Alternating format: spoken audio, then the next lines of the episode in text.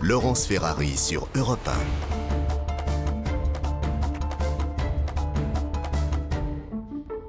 Bonsoir à tous et bonsoir à toutes. Bienvenue dans Punchline ce soir sur CNews et sur Europe 1. Ce n'est pas moi, c'est une petite voix qui m'a dit de faire cela. Voilà les premiers mots du jeune élève de 16 ans qui a poignardé sa professeure d'espagnol hier à Saint-Jean-de-Luz. Un récit glaçant livré par le procureur de Bayonne. L'adolescent été soigné pour dépression et suivi par un médecin psychiatre. On va revenir sur les détails de cette enquête qui n'est pas encore terminée. On évoquera aussi l'affaire Pierre Palmade puisque la famille des victimes du terrible accident de la route du 10 février dernier prend la parole ce soir pour réclamer plus de sévérité contre l'acteur qui est toujours hospitalisé sous bracelet électronique. Enfin, dans l'affaire du décès en mai dernier du jeune Antoine Aleno, le fils du grand cuisinier Yannick Aleno, on vient d'apprendre que le chauffard qui lui a ôté la vie en roulant sous l'emprise de stupéfiants a été libéré et placé sous contrôle judiciaire. Voilà, on y revient ce soir après le rappel des titres de l'actualité. Europe 1, Punchline. Laurence Ferrari.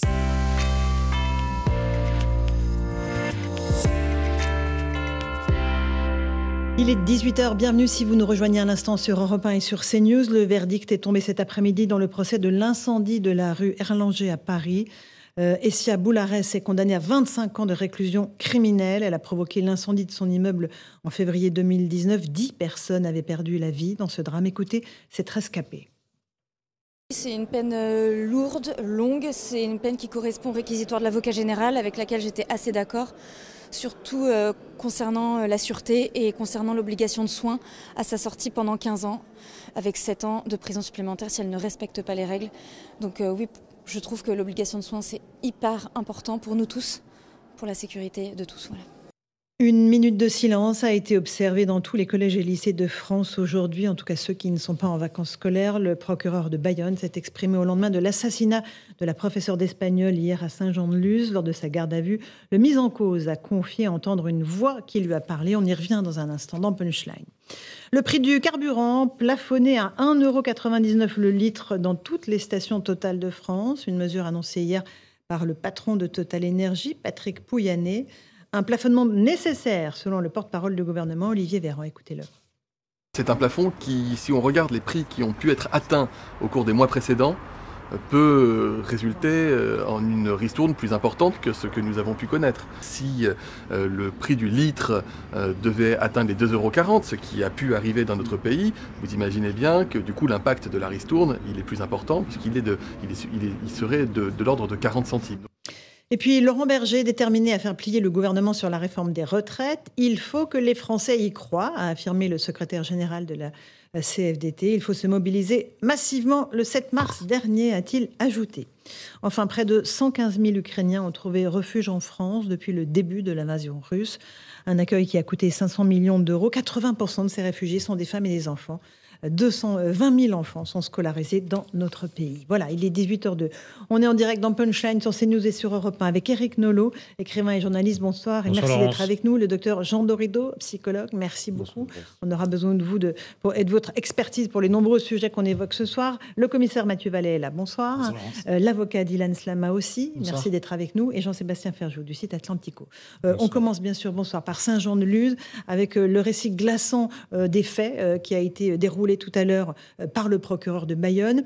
Il est revenu à la fois sur les circonstances, mais aussi sur la personnalité de ce jeune homme de 16 ans. On fait le point d'abord avec euh, ce sujet de Michael Dos Santos et on écoute ensuite le procureur.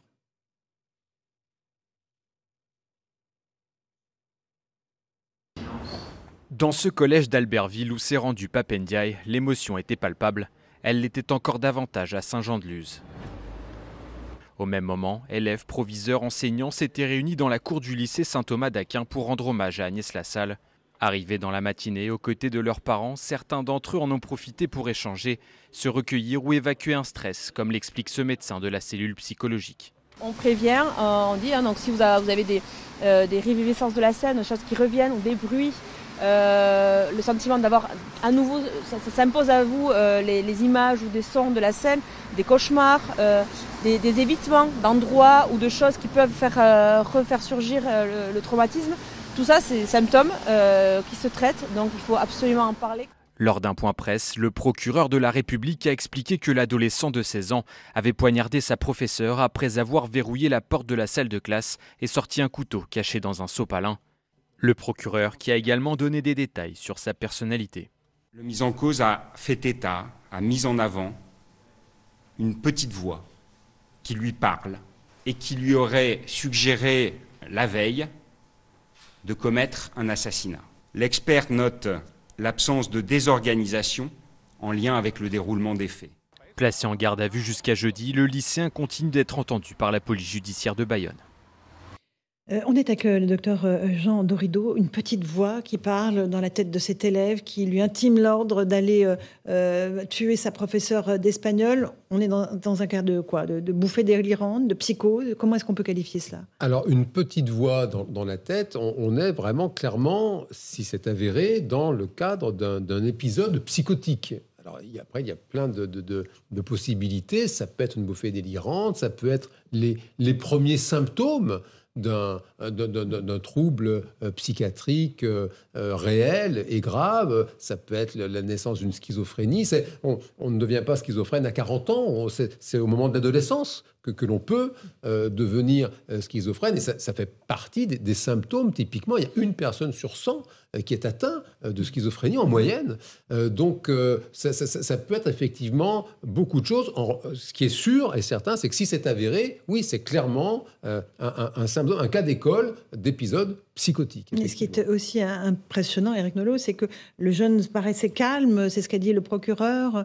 il a dit, bon voilà, il y a cette petite voix qui m'a donné cet ordre-là, c'était plus fort que moi, ce n'était pas moi en fait. Et, là, on est un peu dérouté, effectivement. On est dérouté, puis on se demande si c'est seulement une voix intérieure, s'il n'y avait pas aussi des voix extérieures. Il y a des voix qui sont portées par l'air du temps. Peut-être un air du temps qui dit que la figure du professeur n'est plus aussi euh, sacrée qu'elle l'était auparavant, comme le sont toutes les figures d'autorité.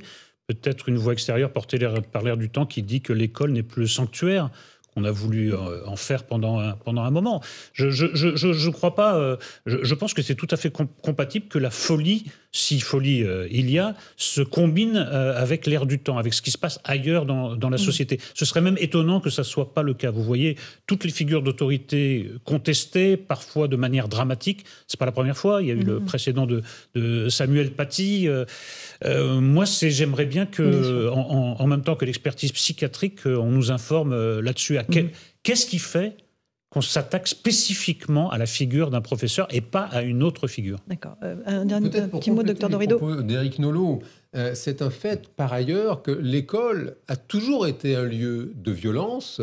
Euh, c'est pourquoi ça nécessite un cadre extrêmement solide.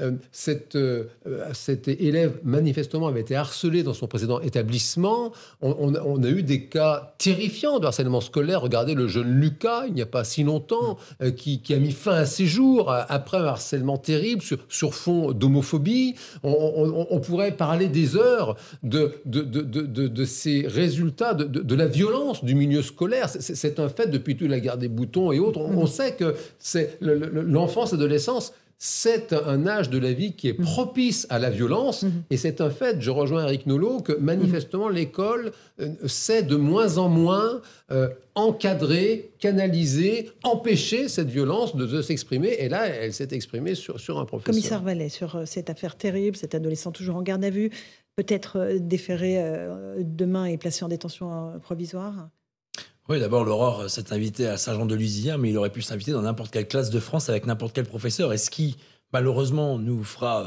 peur dans les semaines et les mois et les années à venir, c'est qu'on n'avait aucun moyen, dans les actes d'enquête qui avancent et les déclarations du procureur, de pouvoir détecter un comportement inquiétant avant le passage à l'acte hier. Souvent, en terrorisme ou en multirécidiviste, on a des euh, signes euh, prémonitoires, je veux dire. On a des détections, on a des suivis, on a des mmh. services spécialisés qui ont des outils et des moyens pour le faire. Là, il le dit, pas de difficulté particulière, pas de passage en hôpital psychiatrique ou un suivi particulier, hormis quelques médicaments qui sont liés à son état de santé et qui avaient invoqué des problèmes d'ordre personnel. Donc malheureusement, je pense qu'au fur et à mesure d'enquête, on constate qu'il va falloir se résoudre à se dire que malheureusement, on n'aurait pas pu éviter ce drame qui est survenu dans cette classe où même si la violence malheureusement s'invite de plus en plus dans l'école, et c'est pas le policier que Mm. je suis qui va dire le contraire, normalement l'école c'est censé Bien être sûr. le sanctuaire de la République où on apprend à des élèves à devenir des citoyens éclairés, et on voit que l'école aujourd'hui n'est plus épargnée, même si c'est un cas très particulier, et heureusement isolé que demain on n'ait pas euh, une multiplication de, ce Euh, genre d'événements. Maître Slama, quel est l'avenir judiciaire euh, de cet adolescent? D'abord, on- on ne sait pas s'il il sera jugé ou pas, hein, tout simplement, si son discernement était aboli ou pas. Mais quoi qu'il arrive, voilà, son avenir, euh, de toute façon, est bien sombre. Ben, Il y a un avenir à court terme et un avenir à long terme. À court terme, euh, c'est l'ouverture d'une information judiciaire, euh, vraisemblablement une mise en examen et éventuellement un placement en détention provisoire, le temps de faire justement euh, les examens psychiatriques et des expertises qui permettront justement d'en savoir plus sur l'éventuelle abolition ou altération du discernement. Et une fois qu'on en saura plus là-dessus, que euh, les experts auront d'une certaine manière tranché, parce qu'eux-mêmes parfois ne sont pas d'accord, et à ce moment-là on peut avoir trois expertises, et c'est parfois des débats très complexes. Et une fois qu'on en saura plus dans les mois à venir, mais c'est 6, 8, 9 mois, peut-être encore plus long, euh, à ce moment-là, on pourra savoir si jamais il peut comparaître devant une cour d'assises, puisque c'est des faits criminels.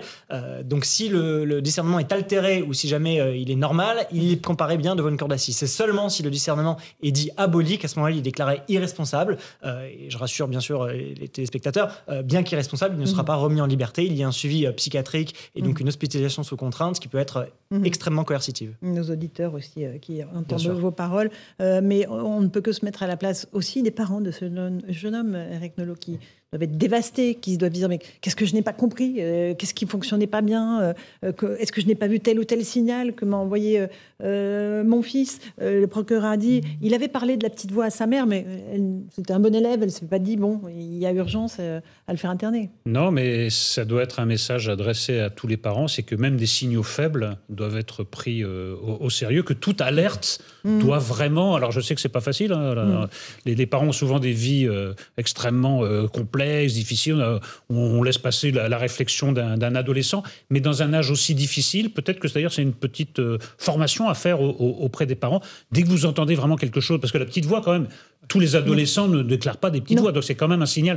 Je, le qualifie de signal faible, il est peut-être pas si faible Enfin, que ça. Il était Moi, je- suivi en psychiatrie oui. quand même. hein, donc, euh, voilà, donc je, je, je pense qu'il faut peut-être euh, ne pas euh, inviter tout le monde à tomber dans la paranoïa, mais Mm. quand on entend certains mots-clés, vraiment s'inquiéter et sûr. faire une démarche. Allez, on fait une toute petite pause. On se retrouve dans un instant. On évoquera le profil psychiatrique de ce jeune homme. Je vous le disais, le procureur l'a confirmé. Il était en dépression, il était sous antidépresseur, il était suivi par un médecin psychiatre. A tout de suite dans Punchline sur CNews et sur Europe. Europe 1. Punchline, Laurence Ferrari sur Europe 1.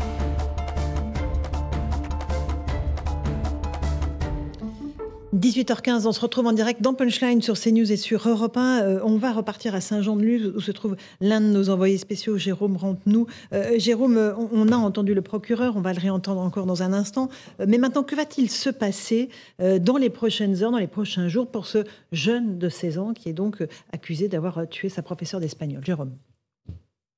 Oui, Laurence. Alors, le procureur a expliqué que dès demain, il allait déposer une information euh, judiciaire pour meurtre avec préméditation, a demandé aussi le placement en détention provisoire pour le jeune homme. Cela va permettre de réaliser d'autres expertises psychologiques et psychiatriques plus poussées pour mieux comprendre hein, les motivations de ce jeune homme, des motivations qu'il a un petit peu développées lors de sa garde à vue qui a été prolongée aujourd'hui, des motivations où il parle surtout d'une petite voix hein, intérieure qui lui parle régulièrement arrêt, une petite voix manipulatrice, égocentrique qui l'a poussé à réaliser ce meurtre. Il parle aussi de disputes avec un camarade, il parle d'animosité envers sa professeure d'espagnol, une matière où il avait de mauvaises notes, à la différence des autres euh, matières où il se passait euh, finalement euh, bien. C'était un élève travailleur avec de très bons résultats, mais seul, un élève moyennement intégré dans l'établissement où il était arrivé en début d'année. L'ancien établissement où il était, il avait subi euh, du harcèlement. Il a expliqué, il était d'ailleurs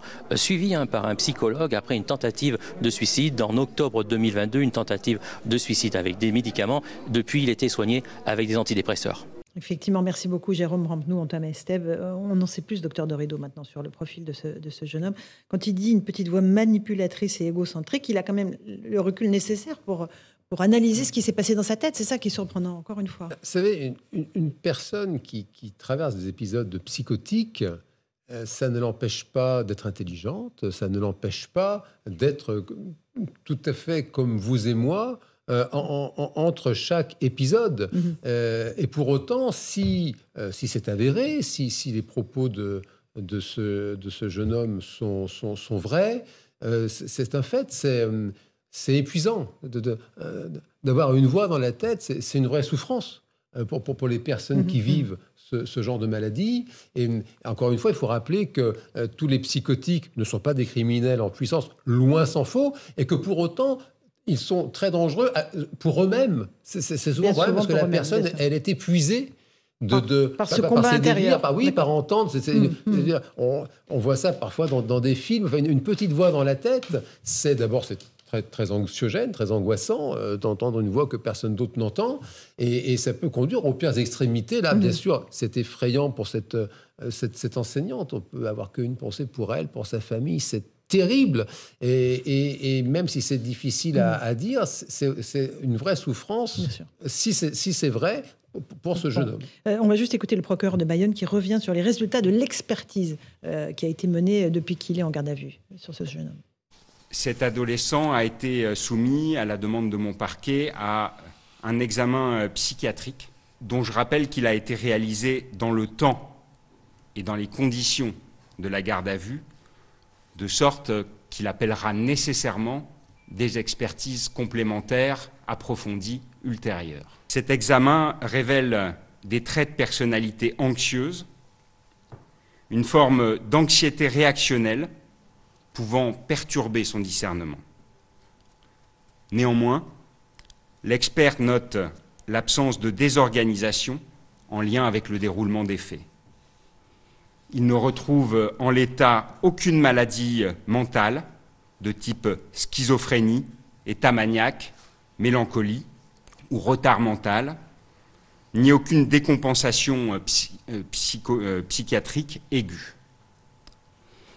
Il décrit euh, des éléments de dépression de l'adolescent évoluant depuis une année. Qu'est-ce que euh, signifie euh, ce premier examen? Que cet adolescent apparaît accessible à une responsabilité pénale, sous réserve, là encore, comme je vous le disais, des expertises qui devront être ordonnées et d'une possible altération de son discernement. Voilà pour le procureur de Bayonne, Maître Slama. L'enquête n'est pas terminée. Elle est loin d'être terminée. Oui. Elle va se poursuivre tous azimuts. Bien sûr, non seulement elle est loin d'être terminée, mais elle vient de commencer. Et c'est vrai qu'on a l'impression euh, qu'il y a eu une telle avancée en fait entre hier et aujourd'hui que l'avancée donne l'impression que euh, c'est quasiment abouti. Alors que non, c'est une illusion d'optique. On est encore au tout début de l'information judiciaire. Euh, on en saura plus dans les mois et les années à venir. On saura plus. vous faites un rapprochement peut-être avec un fait de société. Euh, est-ce que c'est la figure tutélaire du professeur? Alors on peut s'interroger là-dessus. Moi, je pense. Est-ce que l'information judiciaire permettra de le savoir? Je n'en suis même pas sûr. Mais j'ai essayé de regarder un petit peu et je me suis rendu compte qu'en 1983, en 1984, en 1992, en 1996 à chaque fois, des professeurs ont été tués. D'ailleurs, en 1984, c'était un professeur d'espagnol déjà dans le privé par des élèves. Donc, c'est un phénomène qui n'est pas si nouveau que ça, euh, à chaque fois avec des réalités qui sont différentes individuellement. Donc, moi, je pense que euh, dans le cadre de l'information judiciaire, la manifestation de la vérité se fera d'abord à un niveau individuel. Euh, qui est cet individu? Qu'a-t-il fait? Quels sont ses antécédents? Euh, Quel est son profil psychologique, psychiatrique? Euh, Et on pourra même aller plus loin en perquisition. Quelles sont ses lectures? Qu'est-ce qu'il a pu voir sur Internet? Euh, Je pense d'abord que c'est à ce niveau-là que euh, les magistrats et les enquêteurs essaieront d'en- savoir le plus possible euh, dans les prochains mois et les prochaines années. Un dernier mot, euh, docteur Dorido.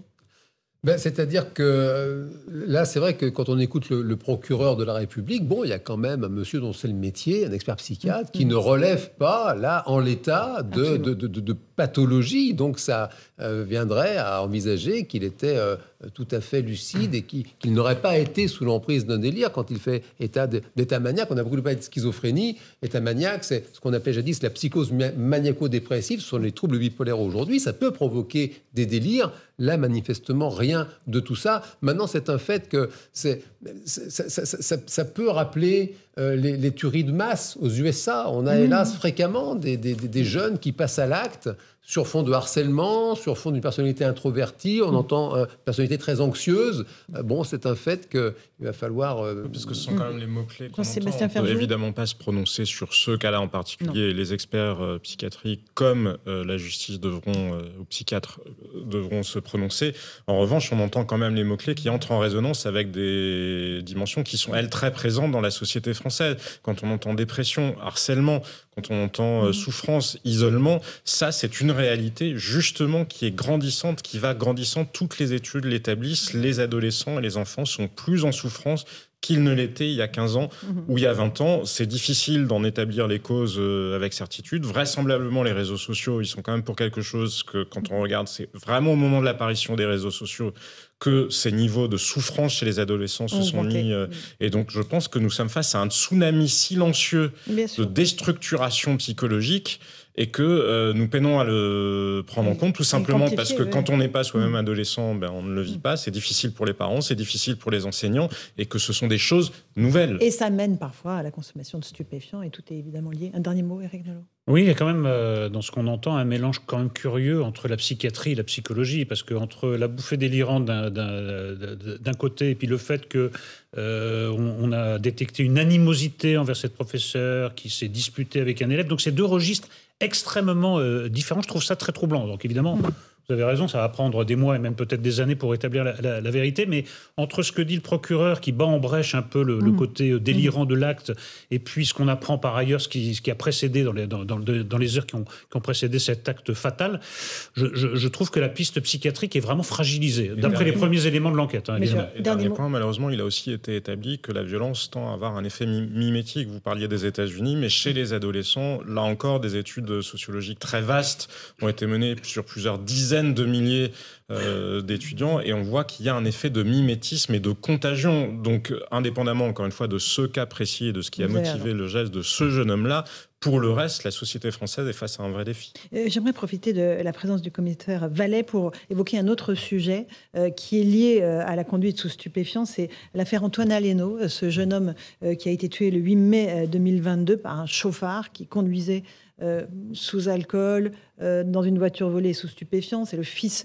euh, du grand chef Yannick Aleno. On a appris que, cette, que ce chauffard a été remis en liberté au mois de décembre et placé sous contrôle judiciaire. Il y a beaucoup de colère, évidemment, de la part de la bord de sa famille. Il y a une association, Antoine Aleno, qui a été créée et qui dit que, évidemment, dans de telles circonstances, l'association regrette que la loi française ne permette pas de maintenir en détention provisoire l'auteur des faits jusqu'au procès. Vous partagez cette colère, commissaire Vallet Oui, je la partage d'autant plus que, je vous le disais, euh, Yannick Aleno, le père d'Antoine Aleno, et Isabelle, sa mère, m'ont reçu alors que la douleur les étreignait euh, fortement euh, dans son restaurant à Paris, dans le 8e. Et j'ai entendu la douleur et la souffrance de cette famille dont leur vie s'est arrêtée le 8 mai lorsque Antoine a été euh, fauché par ce multirécidiviste. Et c'est pourquoi dans mon syndicat... Multirécidiviste qui Oui, avait déjà d'autres... Eh ben, euh, il a un pédigré qui est long comme la muraille de Chine. C'est, enfin, il n'y a jamais de surprise malheureusement. Ben, il, est con- il a été condamné pour des violences volontaires, pour du recel de vol en bande organisée, pour des délits routiers. Il a fait, été condamné par la justice française à plusieurs peines qu'il n'a jamais exécutées, pour lesquelles il n'a jamais été inquiété. Et c'est pour ça que le syndicat que j'ai l'honneur de représenter demande aux législateurs de mettre en place des peines minimales quand des gens ont été condamnés, recondamnés, représentés, re-représentés à la justice, qui ressortent et qui recommencent. Le principal objectif de la justice de notre société, c'est qu'elle soit protégée de ces dangers publics. C'est ça la réalité. On parle de personne qui est morte, d'une personne qui aurait dû être en prison et pas sur la voie publique. Alors que la législation pour des délits, pour faire très simple, parce que la procédure pénale, c'est une usine à gaz, tant pour les enquêteurs lorsqu'ils font les procédures que pour la justice d'appliquer des mesures qui parfois n'ont ni queue ni tête. Eh ben, on a une détention limitée à un an. Alors, il est euh, sorti en décembre, il aurait pu sortir en mai 2023. De toute façon, il serait sorti avant le procès. Les expertises prennent du temps. Moi, je pense évidemment à sa famille. Yannick Aleno a créé une association. Je trouve que c'est euh, Mm. très admirable et très fort de caractère de pouvoir perpétuer la mémoire de son fils en protégeant, en assistant, en accompagnement de ses familles, surtout que ça lui a fait cruellement défaut. Et je tiens à rappeler ici pourquoi je dis que le procès, c'est la procédure judiciaire déshumanise les victimes. D'abord parce que c'est la dernière roue du carrosse, même s'il y a eu quelques efforts faits ces dernières années, notamment en termes d'avocats et d'accompagnement des victimes. Parce qu'à l'Institut médico-légal, par exemple, on ne lui a permis de voir son fils qu'à travers une vitre. Lorsqu'il a été reçu dans les heures qui ont suivi le décès de son fils à l'hôpital de, Dieu, j'ai aucun évidemment grief contre évidemment le personnel qui travaille dans des conditions difficiles, mais par contre, il a été reçu dans une salle délabrée avec une chaise à moitié cassée. On voit bien que lorsqu'on a déjà la souffrance d'un être cher dans sa perte, derrière on rajoute une double peine, et là c'est la triple peine avec évidemment cette personne qui ressort. La seule prière que je fais, si j'ose dire maintenant, c'est qu'il ne recommence pas ses méfaits, sachant que la famille de ce euh, odieux personnage avait envoyé des fleurs aux obsèques de- il y a- de- d'Antoine. Et effectivement, moi, je pense que ce genre de personne, on peut, Eric Lolo le disait tout à l'heure, faire des bêtises ou une bêtise ou une connerie, mais au bout d'un moment, quand on en est à 5, 10 ou plusieurs infractions, il faut que la justice, elle passe. Sinon, malheureusement, les citoyens ne croient plus en la justice qui doit les Je vais protéger. passer la parole à l'avocat qui est à côté de vous et qui va nous dire bah non, mais la loi c'est la loi et voilà, euh, il fallait, euh, il n'y avait pas d'autres moyens. Alors, on ne pouvait j'ai- pas le j'ai- garder en j'ai- détention. Pour le coup, là, j'irai encore plus loin que la loi, c'est la loi, parce qu'il y avait un délai légal d'un an, et les magistrats, de ce que vous m'avez expliqué, ont décidé de le libérer avant même le terme du délai légal. Ça veut dire que finalement, on aurait pu changer la loi. Euh, là, ça n'aurait rien changé, puisqu'ils ont décidé de le placer sous contrôle judiciaire avant même qu'il ait atteint le maximum possible. Et lorsque je dis il, c'est euh, de ce que j'ai compris encore de ce que vous m'avez dit, c'est le juge des libertés de détention, mais aussi le procureur et le juge d'instruction. Il n'y a même pas eu d'appel de cette décision. Euh, donc finalement, en tout cas, c'est les magistrats qui ont pris cette décision alors qu'ils n'y étaient pas obligés. Ça, c'est la première chose que je veux dire. Euh, et l'autre chose que je veux dire, et là où pour le coup on pourrait se rejoindre, euh, c'est que le problème qu'il soit remis en liberté, c'est que euh, en fait le délai avant le procès est très long. Et là, on peut se rejoindre pour le coup. C'est-à-dire des années, ça peut- ça peut prendre des durer années, des hein. années, et ça c'est Mm. extrêmement problématique parce que j'entends la souffrance des victimes euh, qui disent que c'est un problème qu'un individu qui pourrait être condamné ressorte, mais moi j'entends aussi, et je le dis en tant qu'avocat, le problème qu'on ait 25% euh, de la population carcérale aujourd'hui en France qui est présumée innocente, et on a 500 personnes tous les ans qui sortent de prison en étant innocentés. Et c'est aussi un problème, vous voyez, parce que je comprends qu'on puisse dire que cette situation est injuste, mais on pourrait ramener encore une fois 10 personnes par semaine qui sortent de prison en étant innocentés, et on aurait aussi un émoi qui dirait, mais c'est totalement injuste d'avoir fait un an, deux ans, trois ans de détention euh, provisoire, alors qu'à la fin on est innocenté. Et donc la tâche des magistrats, elle est très compliquée parce qu'il y a cet équilibre à trouver, et c'est pour ça que euh, il existe beaucoup de garde-fous, des garde-fous que sont notamment les délais maximum, et les garde-fous, c'est aussi le fait que un juge n'est jamais seul à décider. On l'a dit, il y a le parquet, il y a le juge d'instruction, le juge des libertés, et éventuellement même euh, la cour d'appel et donc la chambre d'instruction. Décision collective. Eric Nolot, votre réaction? Eh oui, mais ça nous ramène quand même à, notre, à ce que nous disions euh, tout à l'heure.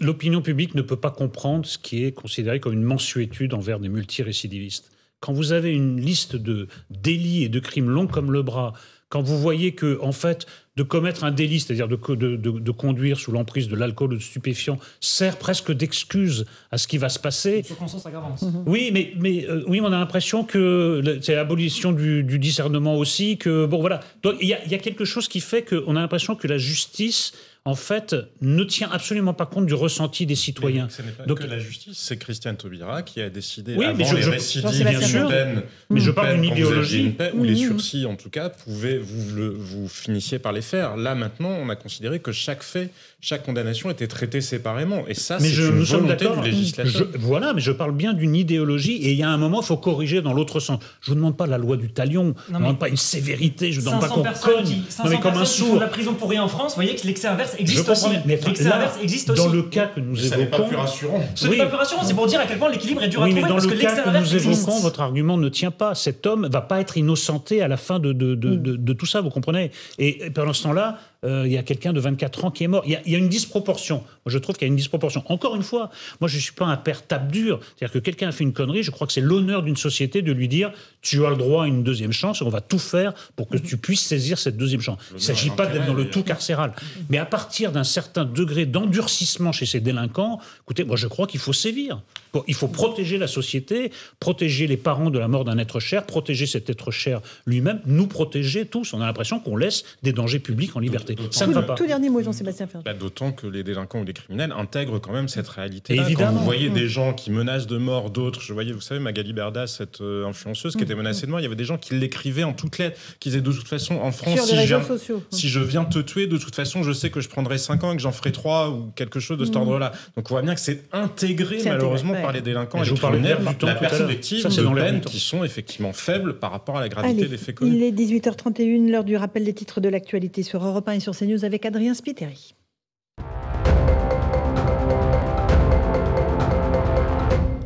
Des bénéfices records à la SNCF en 2022. Le groupe a enregistré 2,4 milliards de profits. Au total, le chiffre d'affaires a progressé de 19,3% sur un an. Ces bénéfices devraient être consacrés à l'investissement dans les rails, les gares et le matériel roulant. La fraude fiscale a explosé en 2022. Le gouvernement va récupérer la somme record de 14,6 milliards d'euros. Annonce du ministre des Comptes publics, Gabriel Attal. Il s'est exprimé dans les colonnes du Parisien. C'est 1,2 milliard d'euros de mieux qu'en 2021. Et puis la Commission européenne interdit TikTok à son personnel. Elle dit vouloir protéger les données de l'institution. Le réseau social fait l'objet d'une surveillance croissante des Occidentaux. Ils craignent que Pékin puisse accéder aux données des utilisateurs à travers le monde. La mesure a été dénoncée par TikTok. 18h32, merci beaucoup Adrien Spiteri pour ce rappel des titres de l'actualité. Merci beaucoup. On se retrouve dans un instant dans Punchline sur CNews et sur Europe 1. On évoquera l'affaire Pierre Palmade. Demain, la Cour d'appel va se prononcer sur le fait qu'il soit placé ou non en détention. La famille des victimes de cet accident demande plus de sévérité à l'encontre de l'acteur. On les entend dans un instant. A tout de suite dans Punchline. Europe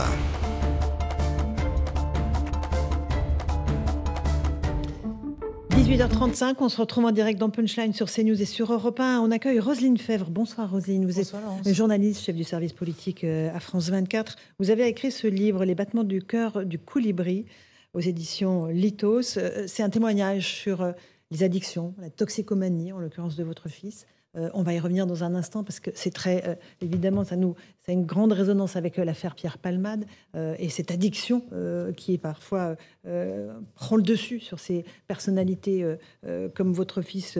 Et, je ne fais pas de comparaison entre lui et Pierre Palmade, mais voilà, c'est vraiment le sujet des addictions qui est au cœur de votre livre.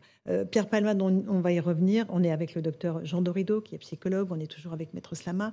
demain, il y a une décision importante qui va être prise par la Cour d'appel, qui va décider le placement ou non en détention prévisoire de Pierre Palmade. les familles des victimes de cet accident terrible de la route ont décidé de prendre la parole ce soir pour demander de la sévérité euh, alors évidemment, il y a le débat sur la justice et le fonctionnement de la justice qu'on aura après. Euh, mais d'abord, on écoute les explications de Jeanne Cancard et on en débat ensuite. Depuis bientôt deux semaines, Ergine vit avec la peur constante de perdre son petit frère Yuxel. Le 10 février dernier, le père de famille était au volant de la voiture percutée par Pierre Palmade. Après six opérations, il est toujours plongé dans le coma. Épuisé et cerné par des nuits blanches, son frère nous confie ses inquiétudes. Je suis dévasté. Mon frère est cassé de partout. Je veux savoir dans quel état il sera à son réveil. On ne sait pas s'il sera handicapé. Les médecins nous ont aussi dit qu'il y avait un risque que mon frère ne survive pas. Au moment de l'accident, le fils de Yuxel, 6 ans, était à l'arrière du véhicule. Son cousin Omer a pu lui rendre visite à l'hôpital. Je l'ai vu ce matin, j'ai parlé avec son médecin. Il m'a dit qu'il pouvait vivre des crises d'épilepsie à cause du choc. Du coup, ils ont mis des médicaments si ça lui arrive euh, pour le contrôler. À part ça, il a 27 coups de suture. Il peut dire quelques phrases comme non, oui ou des trucs très simples, mais il n'arrive pas à ouvrir sa bouche ou parler ou manger comme avant. Le frère de Yuxel réclame aujourd'hui justice et cela doit passer selon lui par la détention provisoire.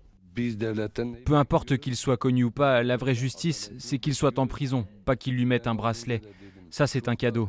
La vraie prison, c'est pas ça. Ce vendredi sera examiné l'appel du parquet de Melun pour le placement en détention provisoire de Pierre Palmade. Alors Jeanne Cancard, vous êtes en direct avec nous. Bonsoir. Euh, d'abord, état, dans quel état se trouve actuellement euh, la jeune femme, la passagère, euh, et le conducteur et le petit garçon Et qu'est-ce qu'ils attendent tous de la justice, leur famille en tout cas? Écoutez, pour l'état, on va dire, de santé les plus préoccupants, les plus graves, ça reste évidemment le conducteur de 38 ans qui, lui, est toujours placé dans le coma. Son fils, lui, âgé de 6 ans, est sorti du coma, mais il est toujours hospitalisé dans un état aussi grave, préoccupant. L'état de santé plus rassurant, c'est euh, pour euh, la belle-sœur, celle qui était à l'avant, la passagère avant, au moment euh, de l'accident. Cette femme qui a perdu le bébé qu'elle portait au moment de l'accident.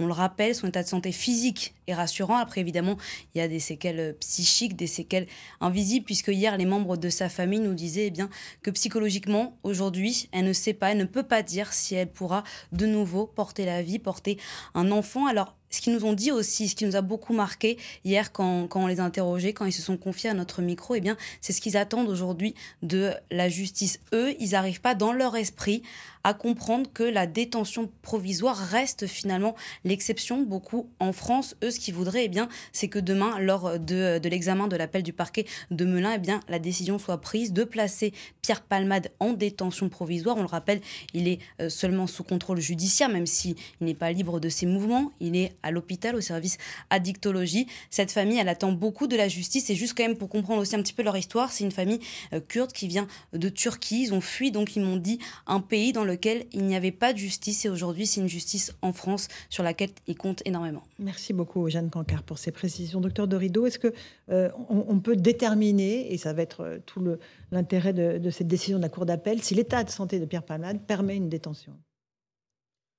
Ah ben oui, ça c'est quand même le travail euh, précisément bah, de, de, de, la justice, aidé par des experts des psychiatres, des médecins, euh, des psychologues, euh, pour évaluer la, possibilité effectivement d'une incarcération qui soit compatible avec l'état de santé. Donc oui, oui, heureusement que, ça s'évalue. Oui. Mais on parle de quelqu'un qui a de multiples addictions. Hein. On a parlé de la cocaïne, d'autres drogues. Est-ce qu'on peut arriver à faire abstraction de cet état-là pour une décision de détention provisoire? C'est-à-dire qu'en fait, le, sans, être devin, je, je, n'ai pas rencontré Pierre Palmade. Maintenant, bon, il y a le, le, danger majeur, ce serait qu'il tente de mettre fin à ses jours.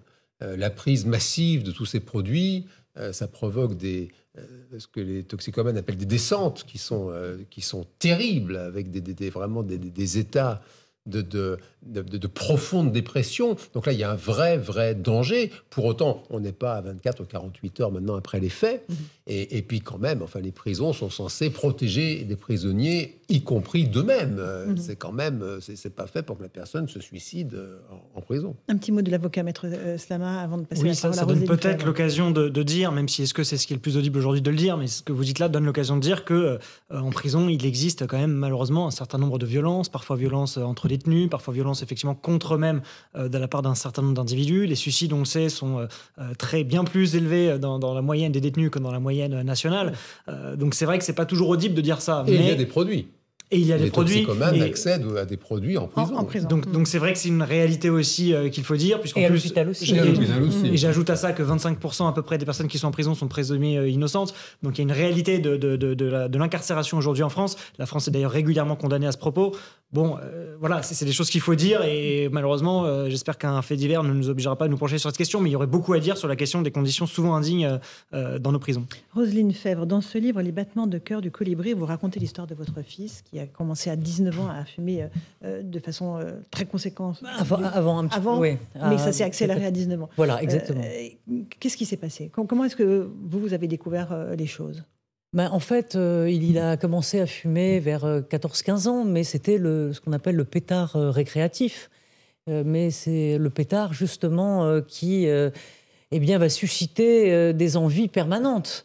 Et puis, vers, effectivement, 17-18 ans, je remarque qu'il fume beaucoup, qu'il dort beaucoup le week-end. Donc, j'essaye de... Alors, évidemment, on essaie de, contrôler. Alors, on fouille les poches. On trouve, On trouve. Mhm. Euh, on engueule, mhm. on lui dit bah non, euh, cette semaine tu n'auras pas d'argent de poche, enfin le truc classique, qui ne marche absolument mhm. pas. Le pompon cucu, euh, ça, franchement, c'est totalement inaudible. Et puis généralement, plus vous contrôlez, plus votre enfant ou le jeune mhm. vous échappe et va, va mentir. C'est ça, c'est ce Pour échapper au contrôle. Petit à petit, vous dites que votre fils devient un autre, en fait, qu'un ah étranger, qu'il devient un étranger. Ah oui, vraiment, au bout, au bout de quelques années d'ailleurs de, de, de, de, ben, cannabis, et puis après il monte euh, en grade. Alors, euh, les psychiatres expliquent qu'il n'y a pas d'effet escalade, c'est-à-dire qu'il fume un œuf, euh, fume pas forcément un bœuf, si je peux m'inspirer ainsi. Mais il est vrai que moi, en tout cas, ça a été pour lui crescendo, mhm. et la fois de trop, ça a été des champignons hallucinogènes mhm. qu'il avait trouvé sur Internet, qui s'étaient fait livrer. Et là, il s'est retrouvé euh, ben, chez, euh, chez les policiers, puisqu'il avait disparu, donc on l'a cherché. Mhm. Et il était en cellule de dégrisement. Euh, il avait déchiré toutes ses affaires. Il était en ce qu'on a. Alors après, on est allé à l'hôpital Sainte-Anne. Et il était en ce qu'on a dit en BDA. Moi, j'ai dit, mais c'est quoi la BDA, C'est la bouffée délirante aiguë. Et là, première hospitalisation. Et ce que vous disiez tout à l'heure, parce que c'est vrai qu'il n'y a pas de pour, la, pour certaines drogues, il y a des, anti, enfin, des mhm. médicaments.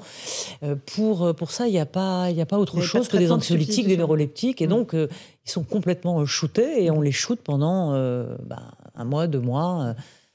Et puis après, ça recommence. Voilà, c'est-à-dire qu'après, c'est, euh, il, sort de cure, euh, il vous ment, il vous vole pour se, se préoccuper. Euh, c'est un cercle absolument vicieux. Absolument vicieux, c'est terrible d'ailleurs. C'est à la fois, j'ai trouvé cette expression, mais quand le, le, l'aidant, celui qui aide, est à la fois le poison et l'antidote. C'est-à-dire que le poison, parce qu'on va contrôler et, et la personne va continuer à vous mentir, et l'antidote, parce qu'il faut être là parce que pour éviter les, mhm. d'aller dormir sous les ponts, de faire trop de bêtises. Et puis lui, le, euh, ce qu'on appelle l'addict, eh bien, il est un coup euh, un collabo mhm. et un coup un résistant. Vous voyez, c'est-à-dire que il est, il, est dans la collaboration avec la, drogue mhm. et à la fois il résiste comme il peut, mais il y a une, il y a une souffrance euh, extraordinaire derrière qui fait que bah, c'est la, maladie et, mm. c'est compliqué d'arrêter. Mm, docteur Dorido, euh, on n'arrive pas à, prendre en charge complètement euh, ce type de personnalité qui, qui décroche à un moment euh, bah, sous l'effet des substances. Bah, c'est-à-dire qu'en France, on est, on est très très en retard sur la prise en charge de la toxicomanie. les médecins font un métier sensationnel. Euh, un, toxicomane n'a pas besoin de médecin dans le sens où il n'est pas malade au sens euh, organique du terme. C'est une problématique de la santé mentale, la toxicomanie. C'est un, une problématique des sciences du comportement. C'est une maladie de la rechute, la toxicomanie. Et alors, bien sûr que la prise de produits sont des produits toxiques. Donc, la prise de produits, ça peut finir par rendre la personne malade. Elle a besoin à ce moment-là, bien sûr, de médecins. Pour autant, euh, un toxicomane peut avoir besoin de médicaments, ça a été très bien dit par madame, euh, pour, mm. dans, l'urgence, pour, pour, pallier les, angoisses terribles, les mm. descentes, etc. Pour autant, il a besoin d'un accompagnement psychologique. Le, le toxicomane pour s'en sortir, et puis jusqu'à preuve du contraire, on n'a rien trouvé de mieux pour aider un toxicomane que d'anciens toxicomanes, des personnes qui vont le prendre en charge, qui vont se serrer les coudes, qui vont lui dire viens, on va te sortir de là. Et là, il se reconnaît, le toxicomane. Il voit, mhm. c'est un espoir, il voit qu'il y a une vie possible, une vie heureuse sans produit. Et c'est vrai que la science en blouse blanche euh, est mm. impuissante. Mm. Bon, on fait des centres, des cures, mais bon, ça marche pas. Rosine Fèvre. Ce que vous évoquez, par exemple, c'est ce qu'on appelle les, les, NA, les narcotiques euh, anonymes, mm-hmm. euh, qui est une, communauté thérapeutique. Et c'est ce qu'on appelle la méthode Minnesota. Elle est basée sur bah, les alcooliques anonymes. Hein. Donc, vous y allez, vous êtes des groupes de, de, parole. Et ils ont des, des, communautés thérapeutiques où ils peuvent recevoir des, gens, hein, comme à l'hôpital. Bon, euh, mais ils n'ont pas d'argent, ils tirent le diable par la queue, mmh. euh, il n'y a, pas de, a pas de moyens et, ils font un travail formidable. Et ce que vous racontez très bien aussi dans le livre, c'est vous vous heurtez au maquis de la psychiatrie en France? C'est-à-dire qu'il n'y a pas un médecin qui vous dit la même chose, il n'y a pas un hôpital qui vous propose la même thérapeutique. Et ça, c'est terrible parce que les patients sont perdus, complètement perdus, et les familles encore plus. Oui, c'est-à-dire que vous voyez un, un, médecin qui va vous faire un. Alors au début, moi, j'ai pas eu du tout de diagnostic, diagnostic pendant. On vous a rien dit? Non, rien. Bah, on ne sait pas pour l'instant. Il faut attendre. Et puis après, ça a été de la bipolarité. Après, ça a été du TDA, trouble de l'hyperactivité et de l'attention. après, ça a été schizophrène. Je dis, bah, vous êtes sûr? Euh, Oui, oui, oui. Et puis après, un autre. Euh, parce que c'était en fonction de là où il était. Hein, quand il se retrouvait euh, dans, en, province, par exemple, ben, ben, ça revenait à bipolaire ou à schizophrène. Enfin, schizophrène, on l'a eu une fois seulement. Après, ça a été trouble de la personnalité. Après, ça a été borderline. Enfin bon, mhm, mhm. j'ai eu droit à tout. Et puis la liste des médicaments. Euh, voilà, qui assomme. Qui assomme, mais plus qui assomme. Qui... Et la drogue dont vous dites qu'elle était présente dans, dans les services de psychiatrie. Et là, ah là j'hallucine complètement. Et on hallucine en lisant votre livre. Oui, parce que principe de base, et ça c'est un invariant, euh, partout où il y a euh, des drogués, il y a de la drogue. Donc il y a des, des, des, des, gens qui se font sans vergogne, qui se font hospitaliser en disant qu'ils entendent des voix, enfin mmh. voilà. Et, euh, et là, euh, comme c'est des services euh, pour certains qui sont fermés, on est fouillé. Donc la première fois, ils arrivent sans rien, sauf qu'ils ont des visites. Et les visiteurs ne sont pas fouillés. Mmh. Ils fouillent les sacs quand vous apportez des affaires. Et, là, la drogue circule. Et il y a un marché sous-jacent. avec même, c'est la cour des miracles, hein. Certains, certaines femmes, par exemple, euh, couchent avec des hommes pour avoir gratuitement. Euh, Dans ces services de psychiatrie Oui. C'est un constat terrible, docteur Dorido. Ah ben non, mais c'est effrayant. Enfin, je, je, je, si j'ose dire, je, me réjouis de ne pas être le seul à le dire sur, ce plateau. C'est ah, bah un fait. J'ai entendu combien de personnes dans mon cabinet qui m'expliquent ce que vient de me dire Madame. Il y, a, il y, a, des dealers, évidemment, soit dans les centres ou aux abords des centres. Et, y avait, il y en a qui font carrément le guet. Euh, des dealers qui font le guet pour euh, aller euh, bah attraper le l'addict. Il y a de la demande, donc il y a de l'offre. Bah oui, c'est hallucinant que ces endroits ne soient pas plus protégés. Euh, Maître oui, Premièrement, déjà, je trouve ça formidable qu'on puisse aussi parler du volet préventif euh, dont on parle pas forcément suffisamment. Mais ah bah j'ai peut-être une question à vous poser et je m'excuse si, elle est indiscrète. Et je ne sais pas si vous y avez été confronté ou pas. Mais est-ce que vous avez été confronté également au volet répressif euh, qu'il peut y avoir dans ces affaires-là Et est-ce que du coup vous avez un avis sur son, sur son efficacité? Non, alors ce qu'il y a eu, c'est un jour, il s'est fait comme beaucoup de jeunes. Euh, il fumait euh, sous un porche dans, dans la rue et les policiers de la BAC sont venus, ils ont senti l'odeur et ils ont embarqué les deux qui, qui, qui, étaient en train de fumer. Et après, vous avez le coup de fil du commissariat qui vous appelle. Hein, hein, et puis, euh, il y a ce qu'on appelle un rappel au, règlement. Donc, vous allez au, vous allez au tribunal et là, euh, vous avez une, euh, enfin, une juge qui, qui dit euh, c'est pas bien. Mais là où elle m'avait marqué, c'est qu'elle. alors lui, il s'en foutait complètement, mm. mais c'était, elle nous expliquait que dans le shit, des barrettes de shit, il y avait des bouts de verre, il y avait des mélanges de goudron, de pneus. De paraffine. voilà, des trucs. extrêmement nocifs. Extrêmement nocifs. Et, mais franchement, il n'en a pas. À cet âge-là, mmh. vous, vous, enfin, vous réfléchissez pas. Ce que vous cherchez, c'est à être perché. Voilà. Vous êtes content d'être perché et vous ne pensez pas à la, aux conséquences, y compris quand vous avez fait des hospitalisations longues, difficiles. Bien sûr. Il y a ce qu'on appelle le craving, le, l'envie répressive de. Absolument. Est-ce qu'on devient un jour un ancien toxicomane ou pas? Est-ce qu'on s'en sort? Oui. Bah, moi, j'en connais. Mhm. J'en connais et j'en connais beaucoup. Ça peut durer longtemps, ça peut être long, très long. Euh, et on est tous enfin, inégaux. inégaux face à. Et puis, il y a des gens qui peuvent euh, fumer euh, toute leur vie. Hein. Il ne se passera rien. Mhm. Mais la plupart du temps, pour les jeunes, enfin, pour non, pour les adultes. Non, non, non, je suis pas en train de. Voilà, mais c'est pas vous qui allez me contredire. Je crois que le, le, le cerveau arrive à maturation à 25 ans. Donc si vous fumez tôt, 13-14 ans, euh, les dégâts sont mm. parfois irréversibles. Oui, non, c'est vrai que je fais. J'aimerais rappeler, on ne peut pas ne pas le dire, que le virus de l'addiction, il est dans le produit. D'accord. Il n'est pas dans l'être qu'il consomme. Il n'est pas dans la personne. Je, je, pense qu'il faut sortir de cette espèce de mythe comme quoi des personnes justement consomment la vie sans problème, etc. C'est pas vrai. C'est pas vrai. C'est quand même la base de la toxicomanie. C'est la personne qui vous dit mais t'inquiète pas, je gère. Je, t'assure, je gère le produit tôt ou tard. Alors certes, c'est des personnes chez qui ça met beaucoup de temps. Tôt ou tard, c'est le produit qui, décide mhm. et qui commande. Mhm. Et, le, et le, quand même, on parlait de prévention avec Maître Slama, le meilleur vaccin contre la toxicomanie, c'est de ne pas consommer de produits. De ne pas, commencer, de pas commencer. De pas commencer, et quand même la personne aurait commencé, de vite, vite se dépêcher d'arrêter, tant qu'elle a le sentiment, l'illusion de gérer, on dit, ben, écoute, si tu gères, ah ben, décroche alors, mhm. n'en prends plus.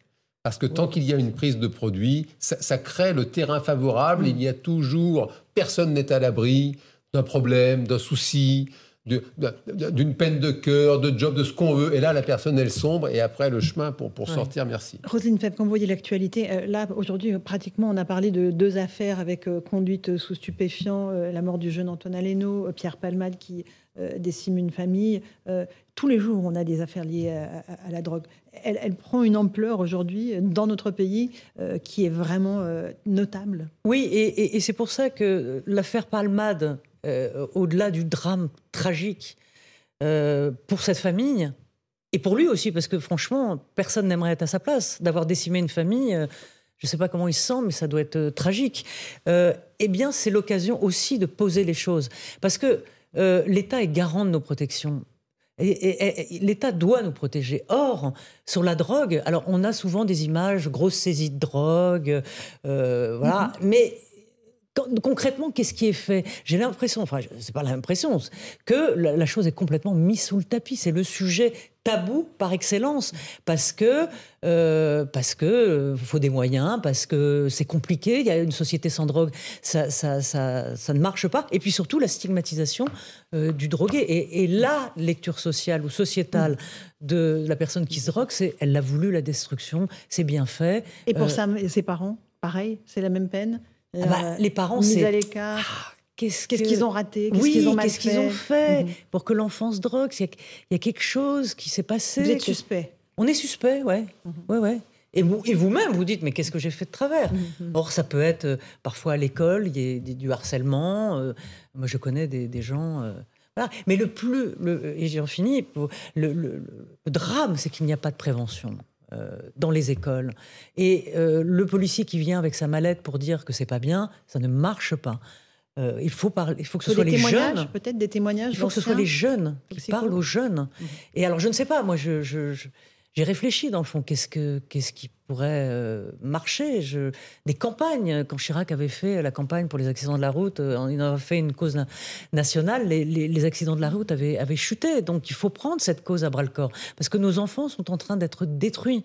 Et on ne le sait pas toujours, nous parents, quand ils fument à la sortie du lycée, à la sortie du collège maintenant. Mhm. Et les parents sont démunis. Je fais quoi? Je vais où? Mon fils fume, ma fille fume, je fais quoi? Mhm. Docteur euh, Dorido, il y a une réponse Oui, non, je, rejoins vraiment ces, propos. La prévention, ça ne marche pas. Euh, bon, peut-être... Euh, bah parce que c'est mal fait. Bah, jusqu'à, pour l'instant, voilà, la prévention, ça ne fonctionne pas. Euh, il y, a aussi une dimension de, contrôle social. Euh, il y a énormément de consommateurs de produits stupéfiants en, stupéfiants en France, euh, y compris des adultes. Et bon, là, si on veut aider un toxicomane à, s'en sortir, la première chose, c'est de ne pas prendre de produits soi-même. Ça, déjà, on ne peut pas ne pas le rappeler. Et, et, par ailleurs, c'est vrai que personne n'est à l'abri. Je crois que c'est vraiment. J'aime l'idée d'un grand plan national, d'en faire une cause nationale, parce que on voit les chiffres. C'est effrayant, l'augmentation de la drogue. Merci beaucoup beaucoup, docteur Dorido. Euh, Roselyne Fèvre, Les battements de cœur du colibri, euh, évidemment, euh, votre livre très touchant. Maître Slama, merci beaucoup d'avoir participé à Punchline ce soir sur CNews et sur Europe 1. Dans un instant, c'est Christine Kelly qui vous attend pour Face à l'info avec ses invités. Et c'est Europe 1, Europe 1 Soir qui vous attend aussi sur Europe 1. Bonne soirée à vous sur nos deux antennes.